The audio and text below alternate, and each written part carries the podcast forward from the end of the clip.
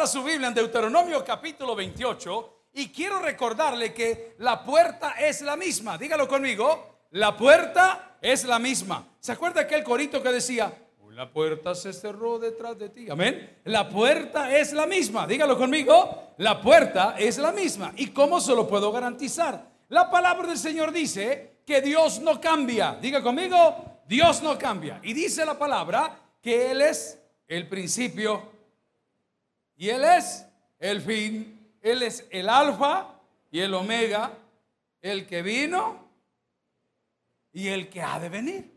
Entonces, la puerta es la misma. Estamos acá con diferentes situaciones, pero la puerta es la misma. Pastor, tengo cáncer, la puerta es la misma. Pastor, tengo hambre, la puerta es la misma. Pastor, no tengo trabajo, la puerta es la misma. ¿Y quién es la puerta? Cristo. ¿Quién es la puerta? Cristo. Entonces, a cualquier situación, Jesús es la solución. Ahora la pregunta es, ¿cómo puedo activar el favor de Dios en mí? Los teleevangelistas nos han engañado. ¿Y qué nos dicen? Si tú das un centavo, el Señor te da. Eso es falso. El Señor no da dos centavos, Dios da sin medida al que tiene fe. Dios bendice sin medida. Alguien dice amén el día de hoy. Ok, entonces sabemos que esa es mentira. Yo no puedo activar el favor de Dios dando pisto, dinero. Pisto en México es trago. Ok. Otro usted tiene que venir a la iglesia. Usted tiene que venir a la iglesia. Usted tiene que venir a la iglesia. Pero si la Biblia dice que no es por obras para que nadie se gloríe. Entonces, venir a la iglesia no activa el favor de Dios. El favor de Dios en ese sentido lo activa su misericordia. ¿Alguien dice amén? Y dice la Biblia, misericordia quiero y no sacrificio. Entonces, ¿por qué habría de ir a la iglesia? Hombre, por gratitud, hermano. Por gratitud. Pero entonces podemos ver, número dos, que eso no active el favor de Dios. Pero que active el favor de Dios. La palabra del Señor en el libro de Deuteronomio capítulo 28, llamado el libro de la segunda ley, escrito por Moisés, un hombre que su nombre significa sacado de las aguas, en los seis discursos finales antes de su partida, antes de ser quitado por la rebeldía, la humanidad, el cansancio, el cambio de generación que hubo en ese momento, escribe y nos dice, versículo 1, acontecerá que si oyeres atentamente la voz de Jehová tu Dios, para guardar y poner por obra, ¿cuántos?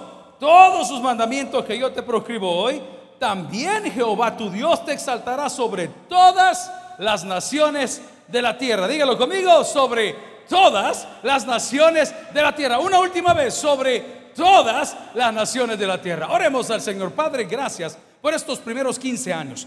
Gracias por la vida de los pastores, Señor, que aquí ejercen. Gracias por el ministerio de alabanza, hermano Jaime. Estos cinco años, Señor, formando y forjando este grupo. Gracias por los miembros de esta tu iglesia. Hoy queremos que nos hables al corazón y nos enseñes y nos muestres la salida a nuestros problemas. Te lo pedimos en acción de gracias en Cristo Jesús. La iglesia dice, amén. Pueden sentarse amigos y hermanos. ¿Cuántos tienen gozo en el corazón el día de hoy? Bueno, es lo menos que podemos tener. Porque hoy me dijeron, voy a ir a Popa. Fácil, nos vamos. Vamos a la Chintú si querés, le dije yo. Amén. ¿Y, por qué andamos caminando confiados? ¿Ah? dígalo, no tenga pena. ¿Por qué anda caminando confiado?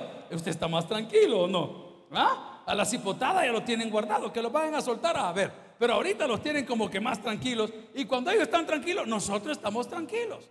Aunque la palabra del Señor dice que aunque ande en valle de sombra de muerte, su bar y su callado me infundirán aliento. Vuelvo a preguntar, ¿cuánto estamos agradecidos hoy? Amén. ¿Y por qué debemos de estar agradecidos si tengo un grave problema?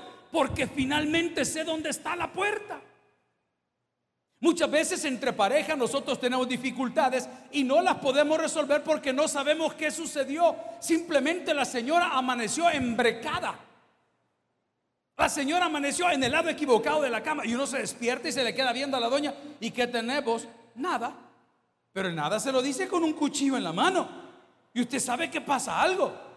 Usted dice, no, no me pasa nada, pero no está actuando normal, no está hablando normal no está interactuando normal. porque Porque no sabe. Entonces, ¿qué decimos nosotros los hombres? Amor, decime por favor, ¿cuál es el problema? Y el hombre lleno de jique en todo esto. Ese es el problema que tiene el año. Usted quiere que se lo digan. Usted quiere que se lo digan. El problema es que a usted nadie se atreve a decir la verdad. Porque cuando le dicen la verdad se enoja. Y ya no cocina. Decime. ¿Y qué querés comer? Pues, si no es para el pollo, porque nunca has traído ni para los frijoles. Solo era una pregunta.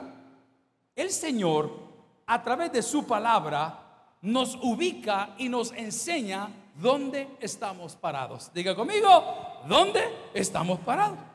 Fíjese que cuando veníamos para acá, había un retén policial en la entrada. Algunos de mis compañeros les dio fe. ¿Ah? Pero el que nada debe, ok. Entonces, ¿por qué? Ay, yo estoy preocupado. ¿Y por qué está preocupado? Ay, que no sabemos qué va a pasar mañana. ¿Y qué le importa? Si todo está en control del Señor. Si Dios tiene potestad sobre los cielos y sobre la tierra. ¿Me entiende lo que le digo? Usted está afligido por cosas que no puede cambiar. Es que viera cómo ha cambiado él y él y él y él y él. No, si el problema no es él, el problema eres tú. Y Dios el día de hoy, a través de su palabra, dice, mire hijo lindo, cuando usted comience a oír atentamente la voz de Dios, que lo puede escuchar de su palabra, mis palabras se las lleva el bien. Quiero que le quede claro. Este sermón se va a pasar de moda. Y por un error que yo cometa, lo va a botar usted a la basura. Pero esta palabra no va a pasar. La Biblia dice, los cielos y la tierra pasarán, pero mis palabras no pasarán hasta que se cumplan. ¿Alguien recibe esa palabra el día de hoy? ¡Qué gloria a Dios! Esta mañana citaba algo de R.C. Sproul, un teólogo maravilloso que decía, Muchas veces yo no siento la presencia de Dios, pero gracias a Dios que lo que yo sienta no irrumpe ni interrumpe las promesas que Dios ha dado para mí. Dios no actúa por cómo yo me siento. Hay momentos que estamos cansados. Este es mi tercer sermón del día. A las 9, a las 11 almorzamos, venimos para Popa y hay que ir a, pasear. y, y dice, hombre, yo estoy cansado. Pero yo no vine a hablarle de mí, yo vine a hablar de la palabra del Señor, a decirle que la salida y la puerta es la misma. No corra para otro lado, no se cambie de iglesia, no se cambie de religión, no cambie de hogar, no cambie sus prioridades. La salida es la misma. ¿Y cuál es la salida? Cristo. La palabra en Juan 14, 6 dice, Jesús dijo, yo soy el camino, la verdad y la vida. Y nadie puede venir al Padre si no es por mí. Entonces, lo que yo intente hacer solo, separado de la puerta que es Cristo, voy a fracasar. ¿Por qué? Porque me voy a cansar. Yo tengo una pareja de amigos que ahora vive en Italia muy devotos de la religión, pero devotos, devotos. De aquellas personas que van avanzando por etapas. Llegaron a la etapa donde todo el menaje de la casa, menaje, llámese mecedora, sillas, camas, comedor, plato, todo, lo regalaron como un voto de pobreza, porque eso le exigía la religión.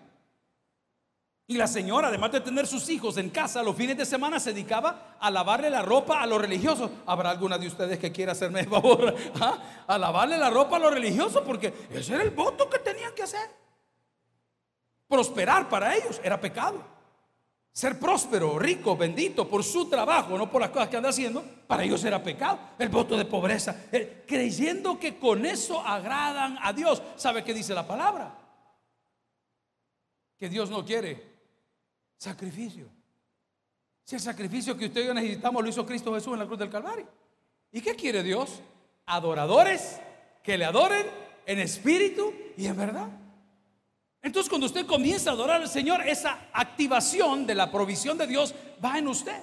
Cuando usted comienza a adorar al Señor, esa puerta que estaba cerrada va a su favor. Se lo voy a probar unos muchachos seguidores de Jesús se metieron en un gran lío por predicar el Evangelio y los llevaron a la cárcel y les pusieron cepos. Cepos son las esposas, las heladas que dicen aquí en los noticieros. ¿ah? Y los amarraron en un chunche que no son como las bartolinas de hoy. Las bartolinas de hoy son de primera clase comparado a lo que era en la Biblia. Eran lugares muy húmedos, muy terriblemente inhóspitos, no eran saludables.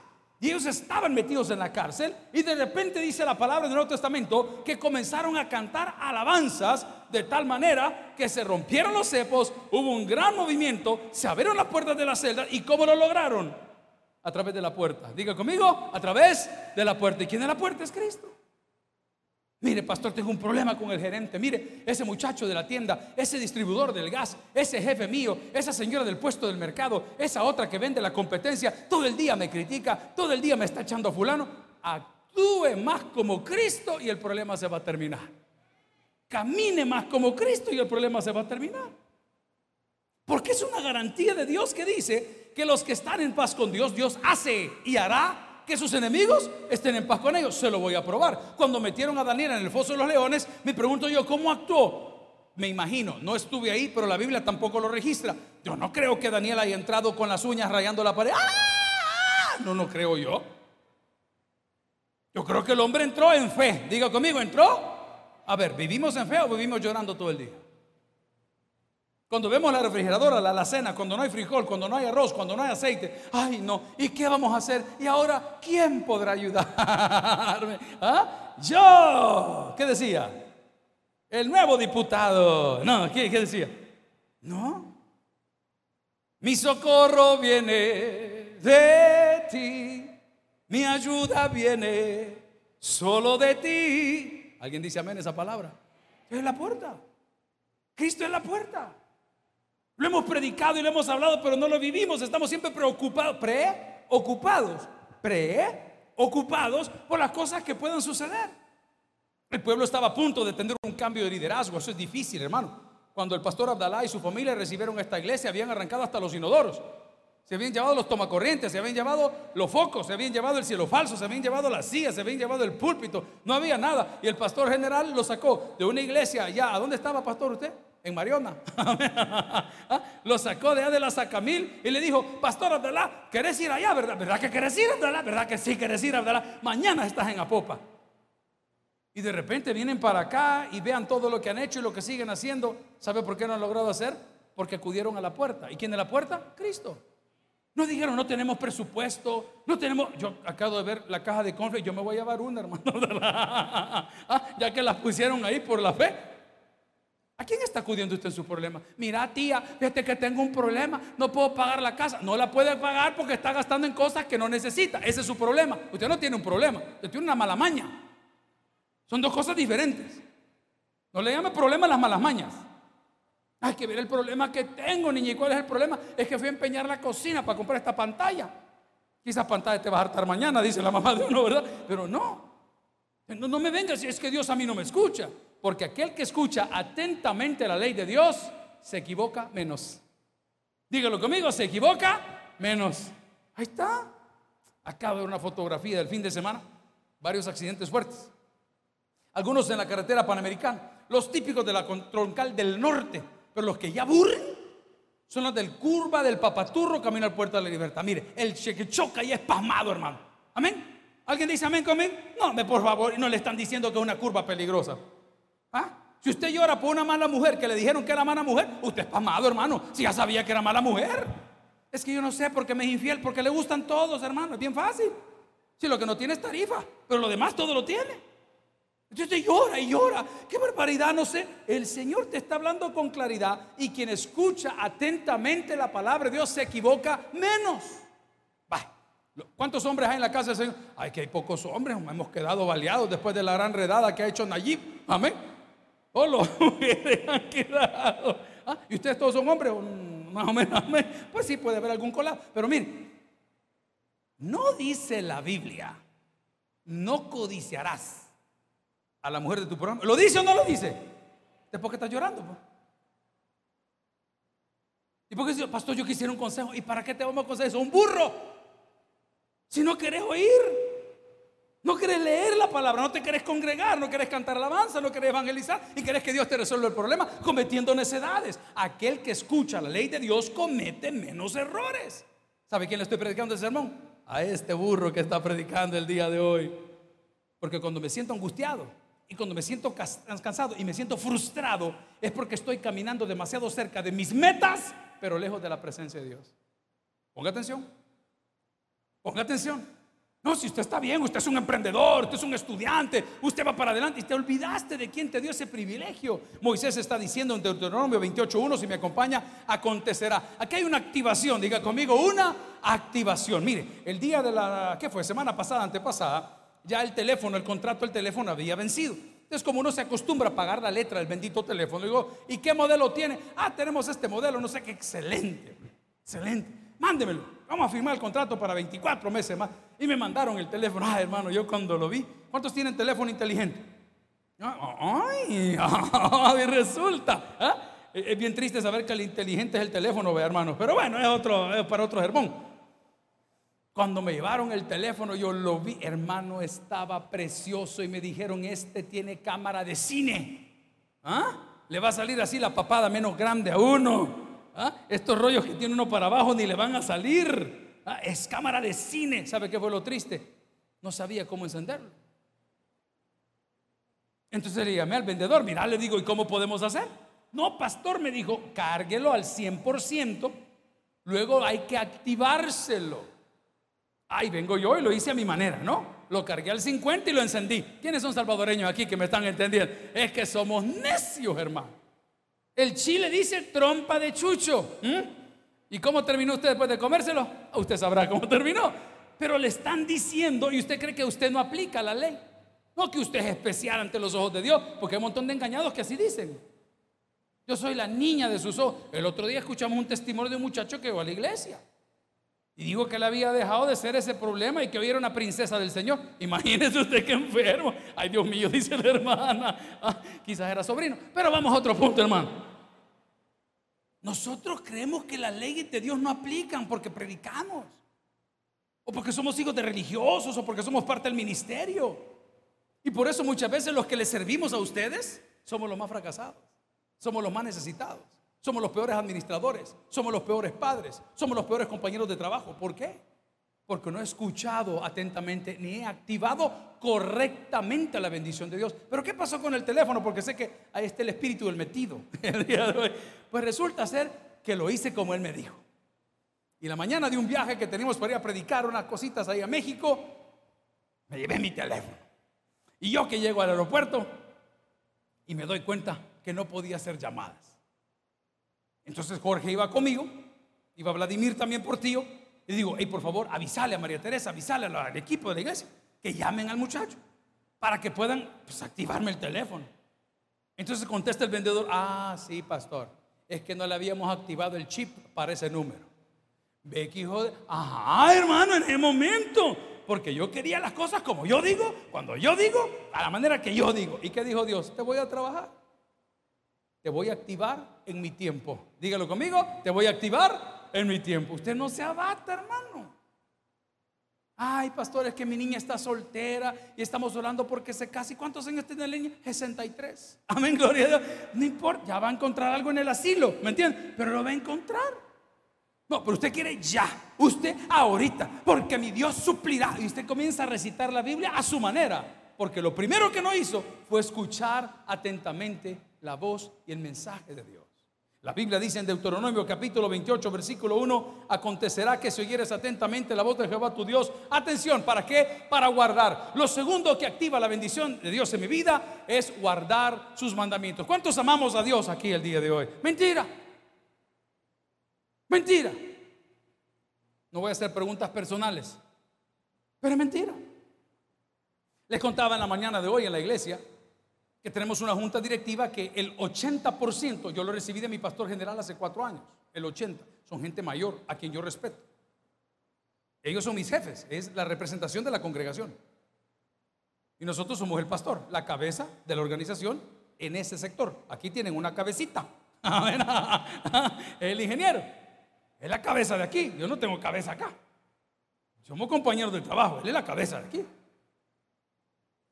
Y esta mañana les decía yo a mis compañeros, para vergüenza de ellos, de nuestra junta directiva, cuatro personas son las que diezman. Dos de ellas es mi hermana Patti y yo, quedan dos. ¿Y los otros diez? Ah, no. Ellos llegan a preguntar, ¿y nosotros dónde nos podemos parquear? Y nosotros podemos pedir algo de la cafetería. Y nosotros, ah, no, eso.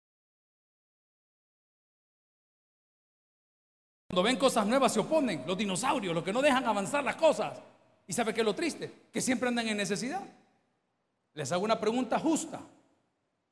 Si ellos tuvieran una necesidad y no participan de esa forma en el ministerio, tal vez de otra, ¿Sería lógico que tome yo de las ofrendas de la iglesia para ayudarles en esa necesidad? Les hago una pregunta. ¿Qué haría usted? Si su hijo le recibe 10 dólares y se va a comprar una pelota y a las 5 de la tarde dice, mami, tengo hambre, hartate pelota. ¿Ah? ¿No es lo que nos decían nuestras abuelitas? ¿Ah? Yo no le puedo decir eso ya porque me van a echar. hay que lo oigan por la, televisión. ¿Ah? Hartate pelota. Pastor, vi que mis hijos, que mis nietos. Ah, ¿y cuál es el problema? No escuchaste atentamente, solo lo oíste. Amigos y hermanos, hay una polémica muy grande en nuestros templos, iglesias y sociedad que no sabemos diferenciar lo que es una profesión de fe versus una conversión. Atención. El pastor preguntó, ¿cuántas almas se ganaron? Uy, ganamos 37 profesiones de fe. ¿Qué es una profesión de fe? Decir yo creo. ¿Qué es una profesión de fe? Decir, ok, ¿y qué es una conversión? Es decir, yo le sigo, yo le sirvo, yo le amo. Esa es la diferencia en la Biblia entre el Adonai y el Adoní. El Señor Adonai, Adoní, mi Señor. Son dos cosas diferentes. Entonces la iglesia a lo largo del tiempo, esta y muchas otras, hemos predicado el Evangelio de tal manera que la gente ha hecho una profesión pública de fe, pero no han experimentado una conversión. A ver, se los explico de otra forma porque se pusieron serios con lo de los diezmos. Amén. Y usted tiene hambre, a ver por qué. Si su negocio no sabe, ya sabe por qué. Ahí está escrito. Así de fácil. ¿Qué hay que dar? No, no hay que dar nada. No, es la actitud del corazón. Pero yo hago la broma en la iglesia donde predico que las personas de hoy estamos tan locas y tan confundidas que los novios viven como casados y los casados viven como novios. Que las iglesias parecen discotecas y de discotecas parecen iglesias. Y la gente me dice, pero ¿y por qué? En primer lugar, los novios viven como casados porque pasan en la misma cama todo el día. Y los casados viven como novios porque cada uno vive en una cama separada. Si recibía palabra, hermanita, dígame un fuerte amén, por favor. Hay pastores que mucho ronca, ¿ah? es que mucho hiede. Báñelo. ¿Ok? Y cuando digo que las iglesias parecen discotecas y las discotecas parecen iglesias, es porque ahora la ropa que trae la gente a la iglesia parece que va para la discoteca y las discotecas están llenas de cristianos. ¿Alguien me entiende? Dígame un fuerte amén. Y después se pregunta por qué estamos como estamos. El día viernes estaba el equipo, ahí está el pastor Eren, que es pastor de las misiones internacionales con nosotros esta tarde. Y vinieron con su ministerio de pan y chocolate y evangelismo extremo de Borja aquí a la zona de, de Mariona. Yo no tenía idea de lo que estaba pasando. Y cuando me pregunto, le digo al pastor, hey pastor, ¿y cuánta gente? Pastor me dijo, lo menos que había ahí, entre 900 a 1100 personas. ¿Cómo? Ahí están, pastor, me dijo. Esperando información de sus hijos. Los que no eran creyentes me dice, nos decían, hey, ore por nosotros. Y llevaban un poquito de pan y alguna cosa. Los que no eran creyentes. Mire el fenómeno. Y los que eran creyentes se escondían. ¿Ah? ¿Y cómo le ayudamos? Pues? Y no le estamos enseñando la puerta. Pues. Nunca le ha pasado, jovencito, señorita, caballero, hombre que está aquí el día de hoy. Nunca le ha sucedido que va a la casa y por un pleito que tuvo no cenó, pero por bravo, o sea, por bayunco, y no cenó.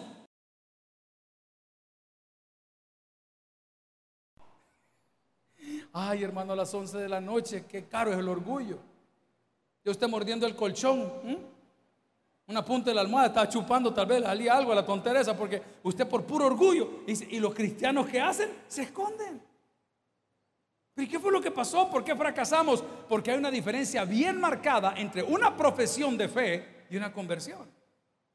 Una persona que ha hecho una profesión pública de fe es una persona que se ha abierto a una posibilidad. Una persona que se convirtió es una persona que tiene una promesa. Diga conmigo que tiene una promesa. Y la promesa no es de un hombre, es de Dios. ¿Qué dice la palabra? Aunque tu padre y tu madre te dejaren con todo, yo te recogeré. Es una promesa de Dios. Y si quiere motivarse, vea las promesas de Dios para usted. Al pueblo le dijo, no te va a hacer falta nada, no vas a tener ningún tipo de problema, puedes seguir avanzando en tu vida. Eso eran las promesas de Dios. Las promesas de Dios se cumplen. Y dirá, pero es que pastor, este, yo me he portado mal. Vaya conmigo a Génesis y váyase conmigo directo al capítulo 3. Génesis capítulo 3. No, pastor, es que a mí me está yendo mal porque yo conozco la puerta, pero me he portado mal y tengo miedo de llegar. Mire, en Génesis capítulo 3 encontramos la narrativa que describe a Satanás como uno de los animales más astutos de toda la creación. Nótese que está bajo el dominio de Dios. Diga conmigo, bajo el dominio de Dios. Y el propósito de Satanás es que usted y yo no encontremos la salida a nuestro problema. Ese es todo el objetivo. ¿Alguien ha ido a alguna piñata alguna vez? ¿Todavía existen las piñatas? Las piñatas normales, ¿verdad? No las que hacen en Mariona, que les metían mujeres, no es piñata, amén. Pero las piñatas normales de niños, ¿qué daban de comer? Suspiros, horchata, ¿qué más daban? Sándwiches sin orilla. es la gran fineza que tenían. Le quitaban todo el poco el pan y la orilla la ponían aparte. Y sanguchitos de pasta de pollo. ¿eh? Es lo que da todo el mundo. Era más curtido que pollo, pero usted se los comía igual. Todos hemos sido una piña. Y mi pastor general tiene una ilustración bien interesante que decía, al que no se siente no le dan suspiro. Pues todos sabemos cómo son las celebraciones. ¿Cuántos jugaron alguna vez en las piñatas tradicionales? Póngale la cola al burro. Si se recuerda, levánteme la mano. Vaya comprando cajita, hermana, porque ya le da hasta algo avanzadita. Yo me recuerdo. ¿Y qué hacían? Nos ponían una venda en los ojos y ponían la imagen del expresidente. Digo, ponían la imagen de un burro así en la pared. Y a usted le daban una cola de un burro. ¿Ah? Y para la derecha. Y la mara, que es una gran malilla. Para arriba. Y como que el burro tenía la cola aquí, ¿verdad? Para abajo, para el centro. Y el tío decía, para adentro, porque él estaba feliz. Ok, el propósito de Satanás es que tú y yo no encontremos la puerta. ¿Y qué te dice? Para arriba, para abajo, para el centro. Ahí te tiene jugando por todos lados, por una sencilla razón. No quieres escuchar atentamente la voz de Dios. No te quiere detener ahí. No quieres preguntarle a Dios, Señor, ¿qué está pasando? Ya vamos a hablar del espejo de Dios que es su ley. Pero dice la palabra en Génesis capítulo 3 que la serpiente es una narrativa. El libro de Génesis es narrativo descriptivo. Dígalo conmigo. El libro es narrativo descriptivo. Significa que no es doctrinal. Está narrando. La iglesia recibió un cúmulo de información que viene del griego biblión, es la palabra Biblia, que se traduce conjunto de pequeños libros.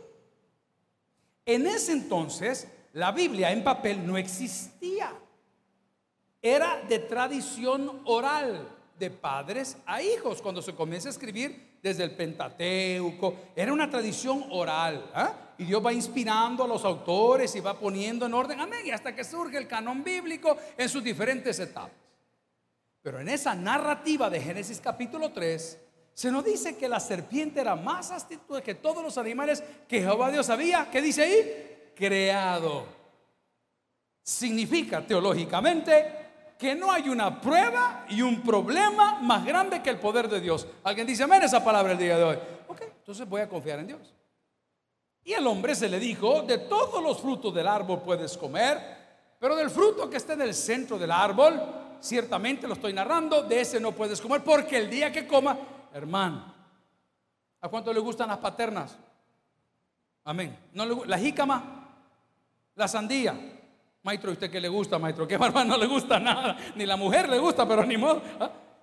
Cuando uno come mucho se empacha. ¿Entienden ese término? Se empacha. Este niño tiene empacho, dice. Y bien raro que el empacho lo tiene aquí y la cabeza le soban al bicho. Yo no entiendo cómo es la fórmula. Este niño tiene empacho, échenle chilín. Amén. Así hacían las abuelitas. Ok.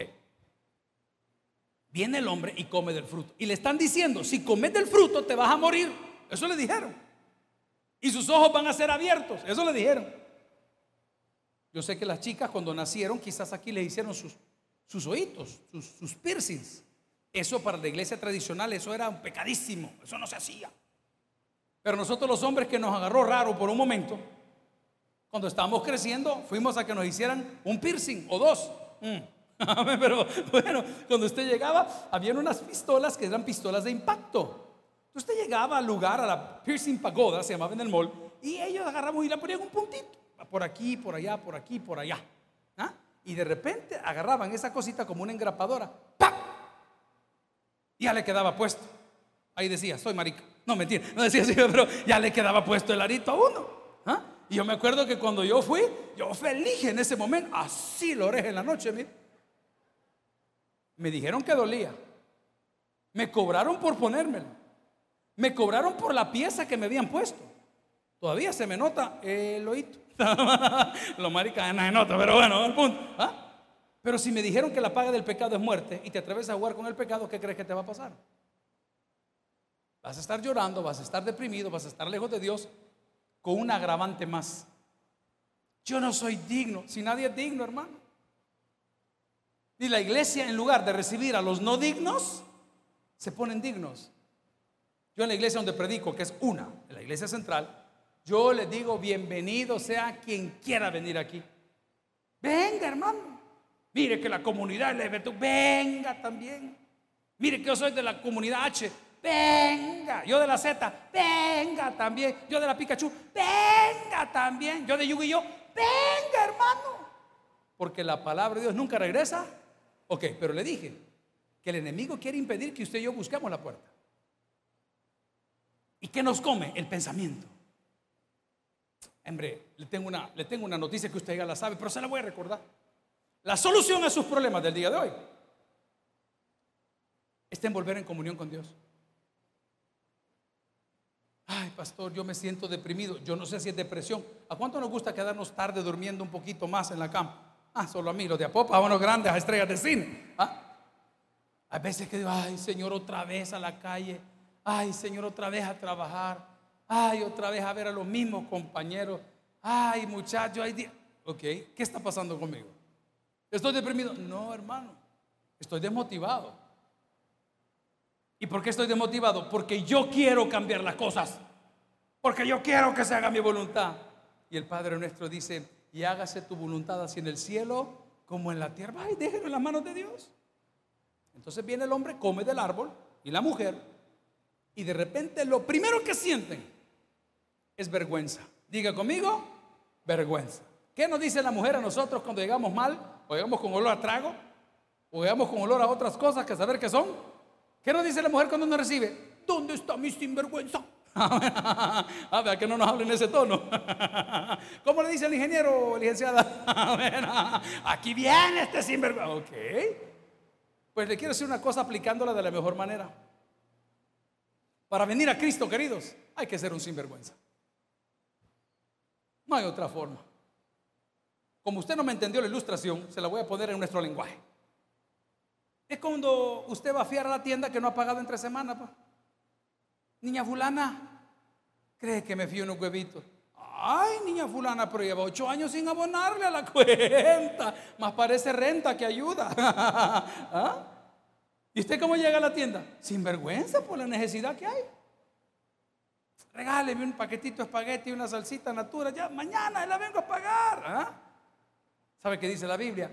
Acercaos al trono de la gracia confiadamente para poder encontrar la salida. Habiendo Satanás atacado nuestra dignidad, debo de llegar ante la presencia del Señor en el buen sentido, sin vergüenza. Porque no hay justo ni aún uno. Pero si yo me comienzo a ver como estos señores, que lo primero que sintieron fue vergüenza, lo primero que hicieron al sentirlo fue que se escondieron. Yo he hablado con hermanos de la iglesia post pandemia, digo, hey fulano, ¿y qué pasó? No, mi pastor me dijo, nos pegó bien fuerte el COVID, mire que hemos estado bien mal, mire pastor que mi esposa tenía tal cosa y mis hijos tenían no sé qué otra cosa, hoy por hoy vamos a mantenernos desde aquí, pero ahí ténganos en sus oraciones. Yo, ¿por qué orar por vos? Voy a perder el tiempo. No, ve, oremos por la gente que quiere salir adelante. Pero ¿qué lo llevó ahí? La vergüenza. Dice la Biblia, el que confiesa sus pecados y se aparta alcanza misericordia. Yo nunca tuve el privilegio, tal vez algunos de ustedes sí. Yo nunca tuve ese privilegio. Cuando yo crecí estaba yo en un lugar cristiano, pero mis padres eran de la religión tradicional. Y mi papá era un hombre muy devoto en aquella época antes de venir a Cristo, muy devoto. Iba a una iglesia que queda cerca de la casa, que se llamaba San José de la Montaña. No sé si han escuchado de esa iglesia. Y mi papá tenía una medalla de San José, siempre la andaba en el pecho. Era tan devoto de San Antonio que a mí me pusieron Edgar Antonio. O sea, mi nombre real es Mauricio Fu. Nada, ¿Ah? mi nombre real es Edgar Antonio. Y luego cuando se convierte al Evangelio, que él deja esa cosa o esa devoción, me hicieron un juicio de identidad. Eso significa que fuimos delante de un juez, en aquel no sé si era de familia, no sé si era civil, a saber. E hicieron una corrección en mi nombre. Y ya no me llama Antonio, ¿sí? Hoy me llamo Buque. Ah, me cambiaron ese nombre. ¿Se acuerda aquel corito que decía, hay un nombre nuevo en la gloria, mío es, mío es. Y los ángeles cantan la historia, salvo es el pecador. Ok, pues entonces viene el pastor y quita ese nombre, sale de ese mundo religioso y aprende que ese Dios o ese Cristo que se presentaba religiosamente como un impedimento para venir a Él, era un Dios real. He's approachable, Él es acercable. He's accessible, Él es accesible. Y la religión me decía, usted no puede, usted no puede, porque usted está caído. Y ese hombre que siente vergüenza en el Edén, en lugar de buscar a Dios para ser ayudado, se escondió.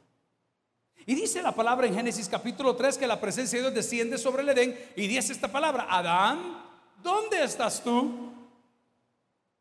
La pregunta fue directa. Y él responde en la narrativa, la mujer que tú me diste. Y es que el Señor te está preguntando por tu mujer.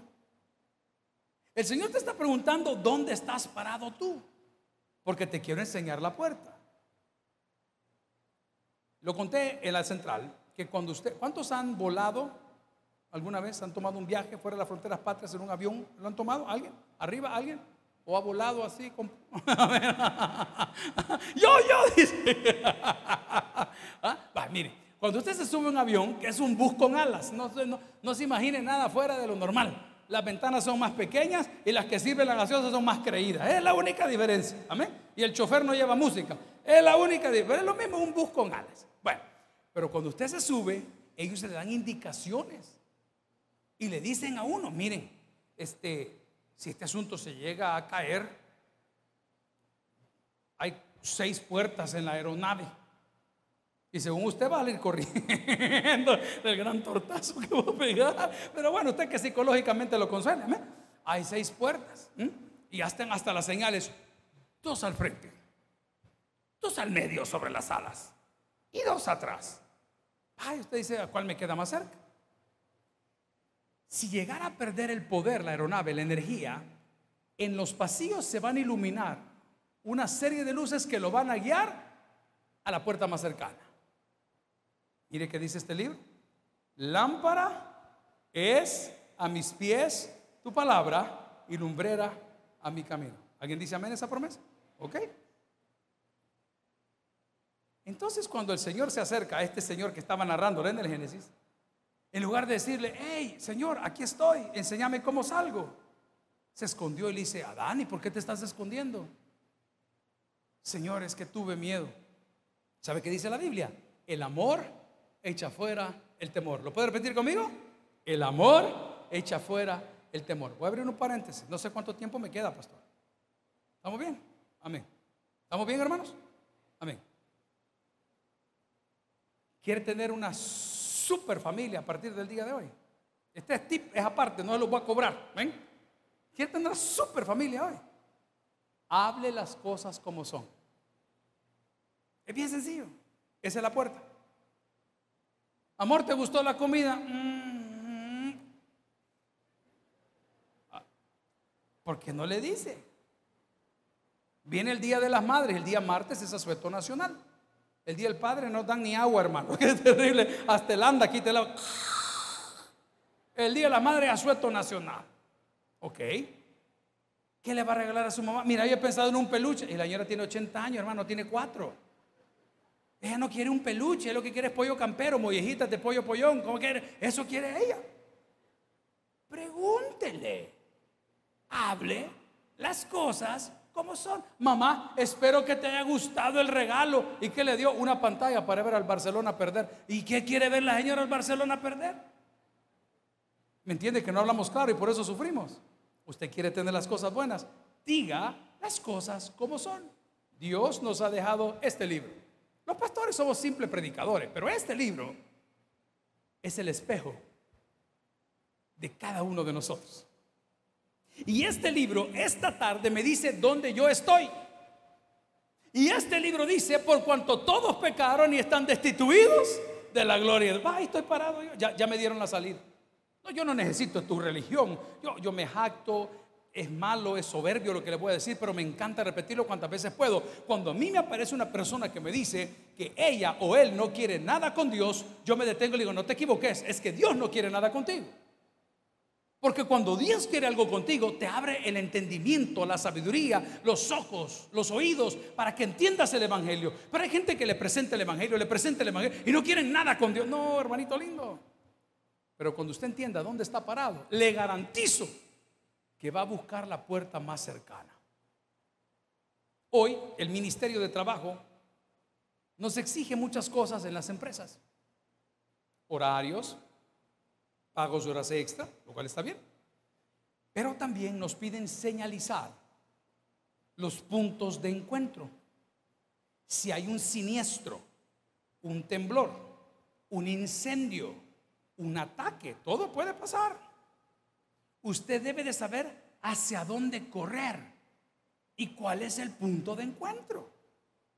Yo tengo tres hijos en casa. Ahí está la madre de mis hijos también. Y le digo, cualquier cosa me buscan en Mariona. Amén, vaya, ahí está el punto de encuentro. Ahí búsqueme en el 911.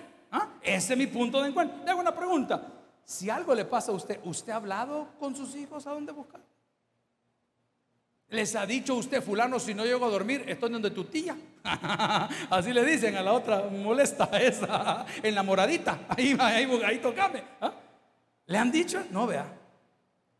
Pues Dios dice, que Él tiene un punto de encuentro para sacarnos de la adversidad. Y el punto de encuentro de Dios y los hombres es Cristo. Dígalo conmigo, el punto de encuentro entre Dios y los hombres es Cristo. O sea que fuera de Él no hay nada. Separado de Él no hay nada. Y por eso dice la Biblia, separado de mí, nada podéis hacer. Entonces vamos a aterrizar. Deuteronomio capítulo 28 versículo 1 decía, acontecerá que si oyeres atentamente la voz de Jehová tu Dios para guardar y poner por obra todos sus mandamientos que yo te prescribo hoy, atención, también Jehová tu Dios te exaltará sobre todas las naciones de la tierra. Versículo 2, y vendrán sobre ti, uy, todas estas bendiciones. Dígalo conmigo, todas estas bendiciones. ¿Alguien recibe esa palabra el día de hoy? ¿Cuántas dijo? Todas. A mí que me da cólera. ¿Alguien ha ido a Royal de Cameron alguna vez? Nosotros íbamos con los pastores una vez al año. Hacíamos una sesión allá, de anual, chivísimo. Ellos ponían la mitad y la iglesia central ponía la otra mitad. Entonces nos dijeron, en aquel entonces, no estoy criticando a la empresa esta, da lo mismo. Nos dijeron, mire, cuando lleguen, usted puede comer en cualquier lugar. Así me dijeron a mí. Aquí tiene el buffet de todo lo que usted quiera, lechuga, tomate y pepino. Amén, como que era el Edén. Ahí solo conejos había. Y tres rodajas de mortadela roja que está ahí tirada, que no sirve para nada. Entonces en la noche, con la cantidad de pastores que habían, le digo, mira, fulano, el pastor de Costa Rica, no recuerdo quién más, Gil, hermano Gil. Mira, ahí dicen que es un restaurante de María. Es, supuestamente todo está incluido. Y cuando yo llegué, me dijeron, este, no, fíjese que tenía que hacer reservación. Y no, aquí estoy, pues Me da una mesa. No, es que la reservación tiene que ser con 24 y no vine hoy y me voy mañana. Entonces, ¿cómo hago? ¿Está incluido o no está incluido? ¿Y qué decidimos? No volvimos. No volvimos. Porque a mí me dijeron que era todo incluido. Este texto nos está diciendo que de parte de Dios, si encuentra la puerta, todo está incluido. Todo. ¿Y qué está incluido, pastor? Lo primero, salvación, justificación y perdón de pecados. Paquetazo paquetazo. No, hombre, hermanito lindo. El día que entienda esto, usted va a vivir feliz por el resto de sus días, aunque no tenga un centavo en la bolsa.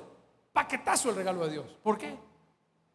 Porque si todo el oro del mundo no puede salvar mi alma, y Cristo la salvó por misericordia, hombre, yo estaría eternamente agradecido. Si por más obras que yo haga no puedo tapar los pecados que he cometido, pero Cristo dice consumado es y mis obras no cuentan porque Él lo hizo, hombre, yo estaría agradecido y la esperanza de poder verle y tener una vida futura, aún así de fuerte después de la muerte, me mantendría vivo y agradecido. Pero ¿qué sucede? No encontramos la puerta. Andamos buscando la puerta en las obras, andamos buscando la puerta en las ofrendas, andamos buscando la puerta en el trabajo, cuando la solución a nuestro problema se llama Cristo. Amigos y hermanos, por 15 años nos han enseñado en esta iglesia que a cualquier situación Jesús es la solución. Y por los próximos 15 años seguiremos repitiendo todos los días, a cualquier situación Jesús es la solución. Si no sabe, gloria al Señor, qué hacer y no sabe a dónde ir y no sabe a quién recurrir, lo primero que tiene que hacer el día de hoy es ubicarse donde está. A mí si me preguntan ahorita de mi casa, ¿dónde estás? Y le diría, en Apopa. Inmediatamente se ubica donde está.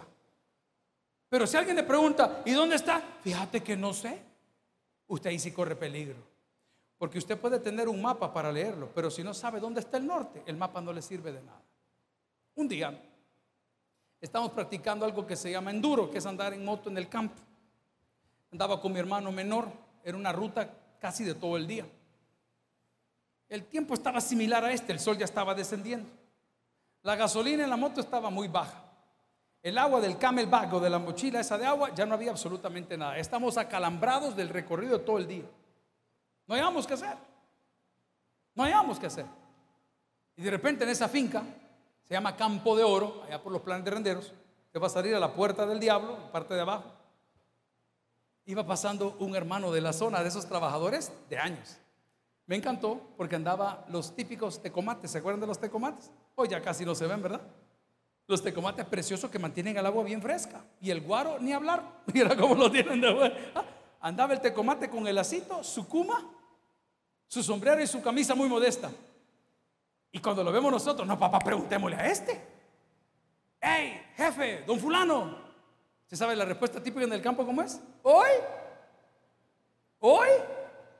Mire, don fulano, le digo, fíjese que llevamos como dos horas dando vueltas aquí y no hallamos cómo salir. Y se nos queda viendo el hombre, pero tan sensato, tan humilde, como decía nuestro presidente Duarte, campesino del campo. Amén. Y dice, hermano, salgan por donde entraron, nos dijo. El chamaco trabajaba en la NASA, hermano. ¿Qué tal? ¿No fue un buen consejo? Imagínense que tengo 53 años y no me olvido. Yo había pasmadeado toda la tarde, estaba batido ya, ya hermanito, ya perdido en ese volado. Usted sabe que yo prefiero dejarla morir. Nos vemos, vengamos mañana por ella. Y el hombre tan sensato solo nos dijo, salga por donde entró. Si su problema es una ofensa, salga por donde entró, pida perdón. Si su problema es una deuda, en lugar de estarse escondiendo los acreedores, vaya y preséntese mañana, lleve ropa blanca, la camisa blanca, los crocs blancos, el short, para que lo quede detenido y salga en primera plana. ¿Y para qué mandar corriendo y lo van a hallar? Pues? Huye el impío sin que nadie lo persiga. Si su problema es de infidelidad, salga por donde entró. Si su problema es de enemistad, salga por donde entró. Pero ¿sabe por qué no ha podido? Porque puede más el orgullo que la razón. Por el orgullo no me deja decir, me equivoqué, perdóname, amor. Mira, esto no fue así. Mira, sí, cometimos el error, pero creo que debo de enmendar mi vida, que llegue hasta aquí y nos vemos. Mira, gracias por la confianza, por esto no puede ser. Salga por donde entró. Porque ciertamente la palabra del Señor me garantiza que si escucho atentamente la voz de Jehová mi Dios, para guardar y poner por obra todos sus mandamientos que Él nos prescribe hoy, también Jehová nuestro Dios nos exaltará sobre todas las naciones de la tierra y vendrán sobre nosotros todas estas bendiciones y nos alcanzarán. Atención, si oímos atentamente la voz de Dios. Amigos y hermanos, son los primeros 15 años, de los próximos 15 años, de los próximos 15 años, de los próximos 15 años. Y por muchos más años vamos a recordar lo que dijimos hace tres minutos atrás. A cualquier situación, Jesús es la solución. El que tienes por el que oiga, vamos a orar al Señor. Gloria a Cristo. Padre, qué bendición es poder contar con tu palabra, la Biblia. Qué bendición, Señor, es entender que la puerta no está cerrada. Que sí, como le dijiste a Noé el día del diluvio, Noé, tú puedes construir todas las cosas del arca, pero la puerta, esa puerta la cierro yo, dijo Dios. El día de hoy quiero orar por mis amigos y hermanos que celebrando estos primeros 15 años del Taber de Apopa, te invitan a su corazón. Amigo, usted que está acá sin Cristo, si está buscando una respuesta para su problema, ya sea de salud, ya sea financiero, ya sea matrimonial, hombre, acérquese a la puerta. Hable con Dios. Y si nunca ha invitado a Cristo a su corazón, ahí donde usted está, ¿por qué no ora conmigo y le dice, Señor Jesús, yo te recibo hoy como mi único y suficiente Salvador personal.